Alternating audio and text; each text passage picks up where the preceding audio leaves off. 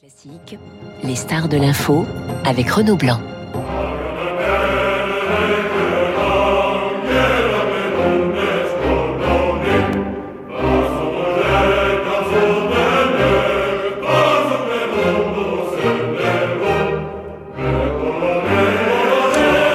Petit extrait de la naissance de David de Sassoon, un oratorio de Garbis Aprikian qui sera joué ce soir à la scène musicale à Boulogne-Billancourt. Bonjour André Manoukian. Bonjour. Merci d'être ce matin sur Radio Classique. La naissance de David de Sassoon, ça retrace hein, l'épopée arménienne à travers le temps. C'est, j'allais dire, un passage obligé pour chaque Arménien de, de, de cœur presque. Bah surtout ça, ça raconte l'histoire, pardon, d'un héros et Dieu sait si ce peuple, le peuple arménien a toujours, je dirais, souffert d'être une minorité au milieu de, de, de, de, gens pas forcément bienveillants. Et je dirais presque que c'est ce qui nous caractérise, en nous qui sommes issus de la diaspora, c'est-à-dire euh, bah, d'être euh, de toujours composer, de regarder qui est en face, de parler la langue de l'autre, de, de parler le langage de l'autre. Je dis même que c'est ce qui a sauvé la vie de ma grand-mère quand elle a quand elle a argumenté avec le commandant turc du convoi qui la déportait sur les routes de Syrie dans le désert, c'est par la tchatch, c'est en lui disant au nom de ta foi, comment peux-tu laisser se passer ces horreurs? Bref, euh, je, je, dirais on a on a besoin quand on est un peu petit peuple comme ça, euh, je dirais sans cesse opprimé, sans cesse composé, d'avoir des grandes figures héroïques. Lui, il est né au sixième siècle, au huitième siècle. C'est un personnage mythologique qui est doté d'une force surhumaine. Évidemment, je pense qu'il doit être un peu inspiré du David de la Bible, mais voilà, c'est un grand héros qui nous fait du bien par ses temps troubles. David de Sassoon sera joué hein, ce soir à la scène musicale de Boulogne-Billancourt. Vous êtes le parrain de cette soirée exceptionnelle. Qui va interpréter cet oratoire alors c'est euh, aussi le j'allais dire euh, bah, le centenaire d'une chorale qui s'appelle la chorale euh, euh la chorale Stipan Gomidas. ce qui est très important, c'est que cette œuvre est jouée et a été composée par un compositeur qui est toujours vivant, qui s'appelle Garbis Aprikian. Ouais. Et moi, c'est ça qui m'a touché quand j'ai entendu sa musique. C'est que tout d'un coup, j'entends une musique classique avec des accents un peu d'Orient. J'entends une musique savante et je me dis finalement, c'est toute l'image de l'Arménie qui est représentée. C'est-à-dire, je dirais que c'est la musique occidentale la plus orientale qui soit. Ouais. Et c'est vraiment euh, euh, une photographie de, ce peuple qui est coincé entre deux mondes, entre l'Orient et l'Occident, qui a toujours été une variable d'ajustement. Et, et, et juste et, et, cette musique l'illustre puisque on entend une musique encore une fois classique et sublime. Garbi Saprikian a fait des études, euh, c'est un grand chef, c'est un grand compositeur. Alors il a pu souffrir de la mode de l'atonalisme dans les années 60, 70, mais il s'en fout, il trace et maintenant que l'atonalisme est voilà plus ou moins remis en question, je pense qu'il va revenir et c'est formidable d'entendre de, des inspirations wagnériennes, du Schubert, tout ça. Euh, je, je, dirais, c'est, il, il, il met l'Arménie dans quelque chose d'universel. C'est un gala caritatif et c'est un gala pour qui justement? Alors c'est un gala pour une, associa pour euh, une association qui s'occupe de, de handicap. L'Arménie euh, souffre, a beaucoup souffert récemment. L'Arménie aujourd'hui, elle est en danger existentiel, alors que si on m'avait dit ça il y a quelques années, je l'aurais jamais cru. Ouais. Euh, je veux pas rentrer dans des histoires politiques. Moi, tout ce que je souhaite, c'est la paix. C'est ce que souhaitent les Arméniens aussi. Mais aujourd'hui, il y a 120 000 personnes qui sont coincées dans le Karabakh, qui sont détenus en otage, qui sont isolés complètement du monde par le couloir de la Chine. Le, cou le, le, le Mais voilà. vous êtes, pardonnez-moi de vous couper, André, vous êtes, parce que je vous ai écouté il y a quelques mois sur euh, d'autres médias, vous étiez en colère. Est-ce que vous êtes toujours en colère ce matin Vu la situation en, en Arménie, ce, ce conflit avec l'Azerbaïdjan, vous aviez le sentiment finalement qu'on abandonnait euh, les, les, les, Arméniens. Est-ce que vous êtes toujours, est-ce que vous avez toujours ce sentiment-là aujourd'hui? Il faut, on, il faut qu'on soit en colère, nous, les, euh, je dirais les, voilà, les, les Arméniens issus de la diaspora. Vous savez, moi, je dis comme Charles Aznavour, je suis 100% français et 100% arménien.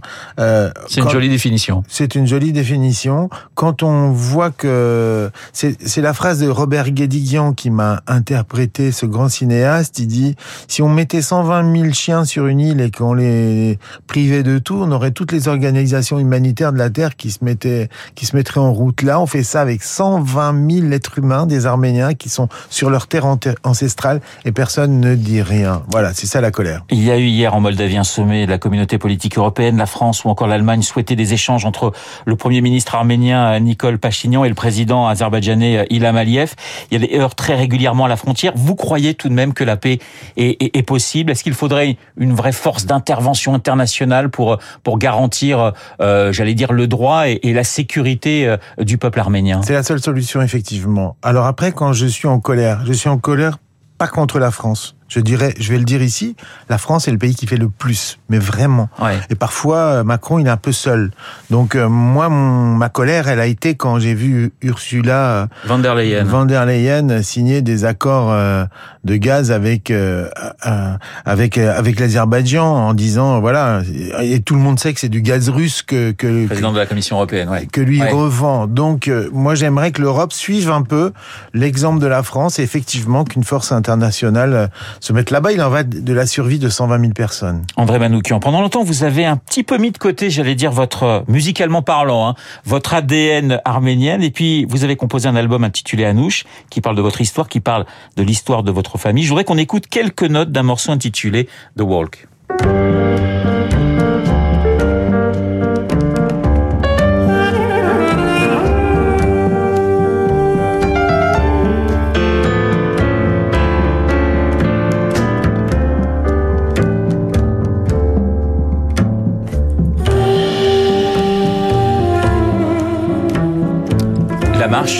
Effectuée par votre grand-mère. Vous avez commencé à, en parler dès le début de cette interview en, en 1915. C'est une histoire totalement extraordinaire que celle de votre grand-mère, André Manoukian.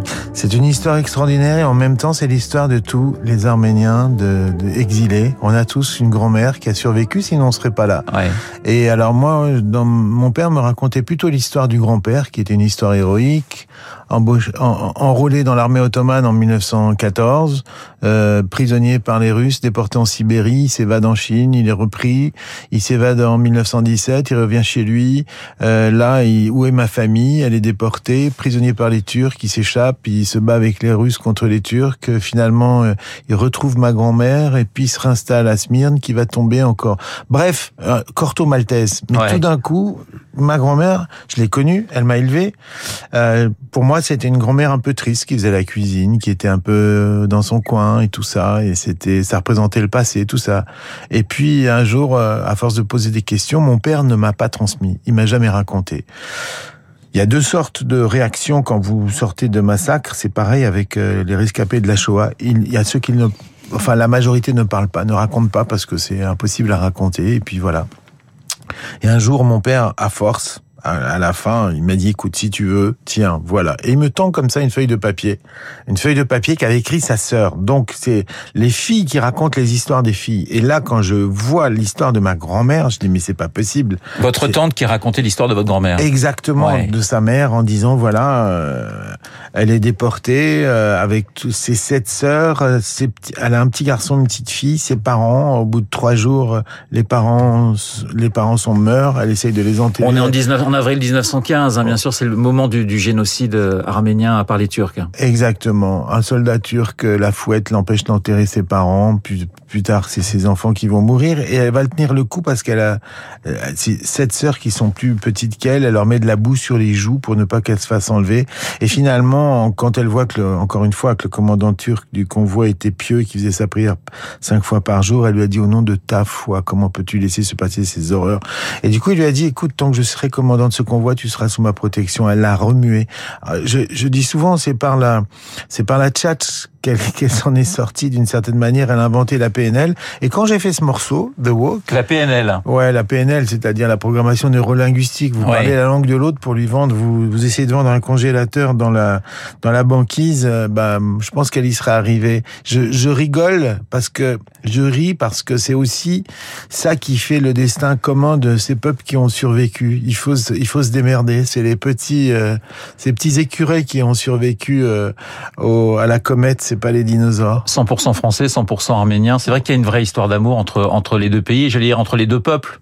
depuis longtemps, depuis longtemps. Oui, avant 1915. Hein. Et plus je creuse dans l'histoire, on va préparer bientôt un grand échiquier sur ce sujet-là, qui va se tourner à Versailles. Et vous allez me dire quel est le rapport entre Versailles et l'Arménie. Bah, figurez-vous que Colbert a fait venir des enfants arméniens au collège Louis le Grand pour qu'il serve d'interprète. L'Empire ottoman ont commercé avec lui, il fallait des interprètes. Les Turcs répugnaient à parler la langue des infidèles, ça c'est nous les infidèles, donc du coup c'était les Arméniens et les Grecs qui étaient drogman, traducteurs, et pour le coup ils accédaient à de très hautes fonctions, de quasi-ambassadeurs, puisqu'ils faisaient le lien entre l'Orient et l'Occident. Ça a toujours été la tâche des Arméniens. Et aujourd'hui, au Collège Louis le Grand, il y a une salle qui s'appelle encore la salle des Arméniens. Merci beaucoup André Manoukian d'être passé nous voir. Vous revenez quand vous voulez. Hein. On rappelle ce concert ce soir à Boulogne-Billancourt, 21h à la scène musicale. La naissance de David de Sassoon, 250 interprètes, dirigé par Jean-Pierre Lauré, un concert au profit du handicap en Arménie. Ce même concert sera d'ailleurs donné demain soir, 21h à l'église de la Trinité à Paris, euh, dans le 9e arrondissement. On va se quitter avec quelques notes d'un autre morceau, L'ange à la fenêtre d'Orient, toujours signé André Manoukian.